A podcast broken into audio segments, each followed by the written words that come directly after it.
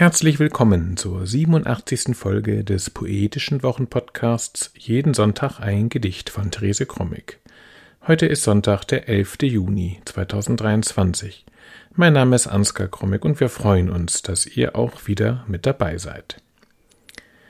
Wir fahren fort mit dem 29. Abschnitt aus dem Schöpfungszyklus Als es zurückkam, das Paradies von Therese Krommig.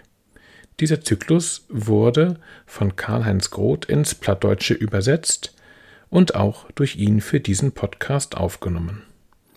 So hört ihr den 29. Abschnitt im Wechsel gelesen, das hochdeutsche Original von Therese Krommig und danach die plattdeutsche Übersetzung von Karl-Heinz Groth. Jeden Sonntag ein Gedicht, das ist unser kleiner, aber feiner Podcast, in dem wir euch jeden Sonntag aufs Neue mit einem Stück Lyrik oder Prosa den Start in die neue Woche erleichtern wollen.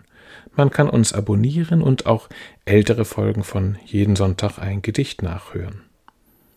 Nun aber Therese Krommig und Karl-Heinz Groth mit dem 29. Abschnitt aus dem Zyklus Als es zurückkam, das Paradies. Schöpfung Text 29 Nachdem die Menschen hören gelernt hatten, wie die Dinge zu ihnen sprachen, versuchten sie, miteinander zu reden, und sie schickten einander Botschaften. Aber auf dem Weg von ihm zu ihr und ihr zu ihm gab es Wortwirbelwinde, die verdrehten den Sinn, so dass nichts ankam als eine Botschaft, die Angst verbreitete und Unbehagen schuf.